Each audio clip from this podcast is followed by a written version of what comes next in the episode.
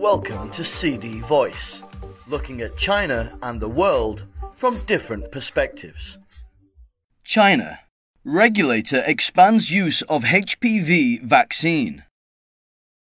China's top drug regulator has expanded the use of an imported vaccine against nine strains of the cancer causing human papillomavirus to girls as young as 9 and adults up to age 45. While hailing the decision as part of China's endeavour to accelerate elimination of cervical cancer, experts said that given the tight supply of the nine valent vaccine and increasing evidence of the efficacy of homegrown vaccines, it is wise to receive any approved HPV vaccines available. The National Medical Products Administration first granted authorization to Gardasil 9, a nine valent HPV vaccine created by global pharmaceutical giant Merck, for use in females aged 16 to 26 in 2018. On Tuesday, the administration said that its use is now broadened to females aged 9 through 45.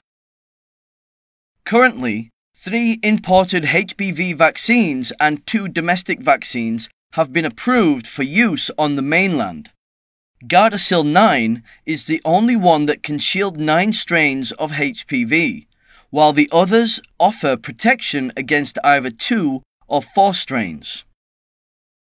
Qiao Youlin a professor at the School of Population Medicine and Public Health at the Peking Union Medical College, said that HPV vaccines work best among teenage girls and those who have not had a sexual encounter, but sexually active women can still benefit from getting vaccinated.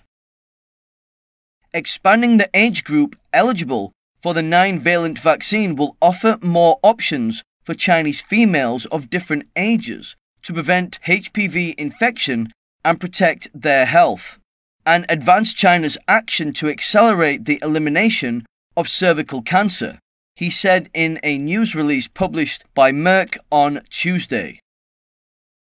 In China, nearly 110,000 women were diagnosed with cervical cancer last year, and 59,000 had died of the disease, said Zhao Fanghui, a professor at the National Cancer Center and Chinese Academy of Medical Sciences Cancer Hospital, citing data from the Global Cancer Observatory, a cancer data platform associated with the World Health Organization.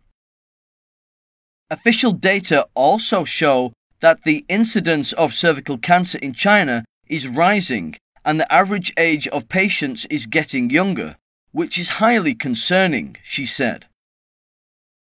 Eliminating the disease would require consolidated efforts in boosting the vaccination rate, especially among those aged under 15, as well as promoting early screening and treatment. Due to limited supplies and low awareness, China is now lagging far behind some leading countries in terms of immunization coverage, according to Zhao. However, the rising number of highly effective domestic vaccines available on the market is expected to ramp up the efforts. Six homegrown nine valent HPV vaccines have entered the third stage of clinical trials, according to information shared by Dong Xiaozhong, a researcher at Walvax Biotechnology, during a forum held during the weekend. Doses that protect against even more strains are also under research. Even though the highly coveted 9 valent vaccine is not easily available at present, Zhao said unvaccinated groups should not hesitate to receive a dose that protects against two strains. A new study published in the journal The Lancet Infectious Diseases on Friday shows that Cecolin, the first domestic vaccine that protects against two HPV strains, is 100% effective in protecting against genital lesions, a precancerous condition, and 97.3% effective against persistent infection. Zhao, who is involved in the study, said the data shows that the domestic vaccine's efficacy is on par with its international alternatives. Moreover, the two types of HPV that the vaccine is capable of protecting against causes about 84.5% of cervical squamous cancer cases, the most common form of cervical cancer in China, higher than the global average of 70%. The follow up study that tracks more than 7,300 women for about five and a half years adds evidence to the long term protection provided by the domestic vaccine, she said. It can also inform the formulation of public health policies and boost public confidence in and acceptance of domestic vaccines, she said. While the latest authorization of Gardasil 9 means that more well off groups can access the vaccine, Zhao suggested the general public not hesitate to receive available vaccines as soon as possible. That's all for today. For more news and analysis, buy the paper until next time.